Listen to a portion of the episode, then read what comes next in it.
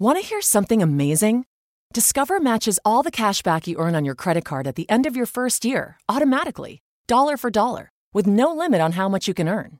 Extra cash? Come on, how amazing is that? In fact, it's even more amazing when you realize all the places where Discover is accepted 99% of places in the US that take credit cards.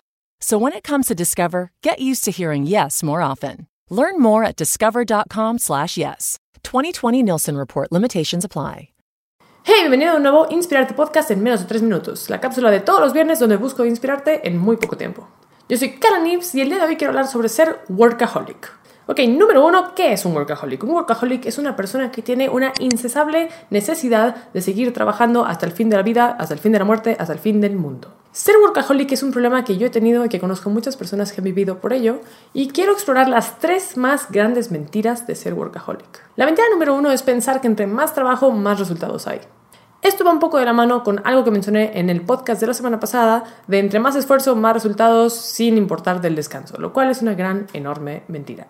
Muchos de nosotros nos perdemos en el trabajo porque nos da como un propósito. Siempre es bueno tener una meta, a lo mejor pensamos que trabajar nos hace mejores personas, nos hace más grandes, nos hace más importantes, nos da un propósito para hacer. Y muchos pensamos que entre más esfuerzo, más resultado, porque pues esa será como la lógica, ¿no? Pero al final del día hay muchos estudios que respaldan que este no es el caso, que de hecho ser un workaholic y estar constantemente estresado, corriendo, buscando superar metas de manera hasta excesiva e inalcanzable, hace que al contrario, que nuestro nivel cognitivo sea menos alto, que podamos aprender menos cosas, que podamos hacerlas menos bien, que nuestra atención se vea dispersa por todos lados porque estamos agotados y en general baja la calidad de nuestra vida. Mentira número dos, pensar que tener una vida social o una vida fuera del trabajo es algo contraproducente. Muchas personas ven el salir a tomar un café, una cerveza, ir a cenar, ir a una fiesta con amigos como algo que les está quitando tiempo de ser exitosos. Y sí, obviamente, si es en exceso lo de las fiestas y todo eso, es igual de malo que ser en exceso de trabajo. Pero en un plano en el que todo está balanceado de manera saludable, tener interacciones sociales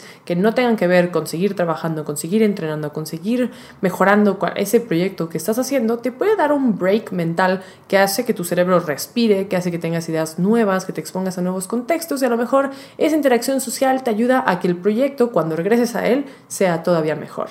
Mentira número 3, pensar que no tienes que establecer límites con otras personas. En ese sentido hablo meramente en cuestiones de trabajo, cuando a lo mejor te mandan un correo un viernes a las 9 de la noche porque, no sé, es otra zona horaria donde sea que te mandaron el correo, porque a tu jefe te lo manda, porque si no a él se le va a olvidar enviártelo.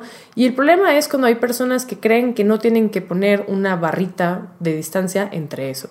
Cuando tú contestas efectivamente ese mail a las 9 de la noche, le estás diciendo a la otra persona que está bien contactarte en horarios fuera de oficina. Estás permitiendo que esas personas invadan tu tiempo de otras cosas con cosas del trabajo que no necesariamente es lo más saludable para ti, ni para la empresa, ni para nadie.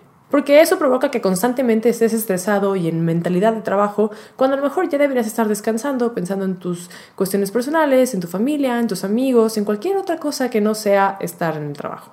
Así que esas son las tres mentiras más grandes de ser un workaholic. No necesariamente es lo mejor para ti, no necesariamente es lo mejor para tu proyecto, tu trabajo, ni nada en particular.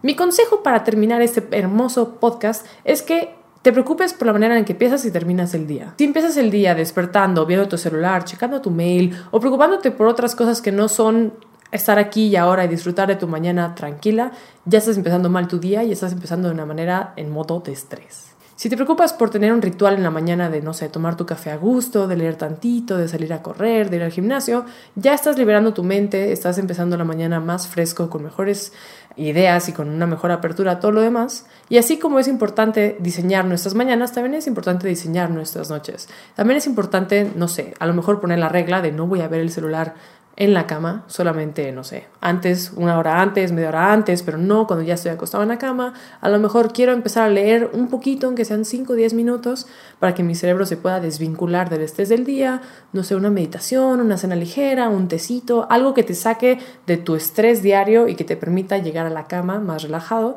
y dormir mejor. Y al hacer esas pequeñas iteraciones en tu vida, estoy segura que no vas a necesitar ser un workaholic, porque al estar más descansado y con una mejor mentalidad, vas a ser más eficiente, más efectivo y, no sé, productivo y feliz. Así que sí, gente, ese es el mini podcast del día de hoy. Espero que te haya inspirado en menos de tres minutos. Recuerda que hay un podcast nuevo cada martes y cada viernes en este bello, hermoso canal, en Spotify, en Apple Podcasts y en todas las plataformas de audio. Yo soy Carl Nips y te veo en el siguiente. Bye.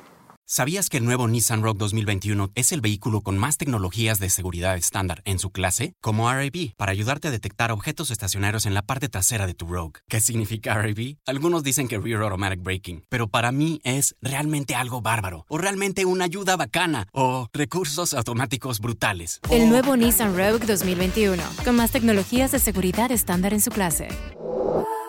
Segmentación Euro Pacific Rogue 2021 versus últimos competidores en el mercado. Se comparan los modelos básicos. ¿Sabías que el nuevo Nissan Rogue 2021 es el vehículo con más tecnologías de seguridad estándar en su clase? Como RAB, para ayudarte a detectar objetos estacionarios en la parte trasera de tu Rogue. ¿Qué significa RAB? Algunos dicen que Rear Automatic Braking, pero para mí es realmente algo bárbaro, o realmente una ayuda bacana, o recursos automáticos brutales. El nuevo Nissan Rogue 2021, con más tecnologías de seguridad estándar en su clase.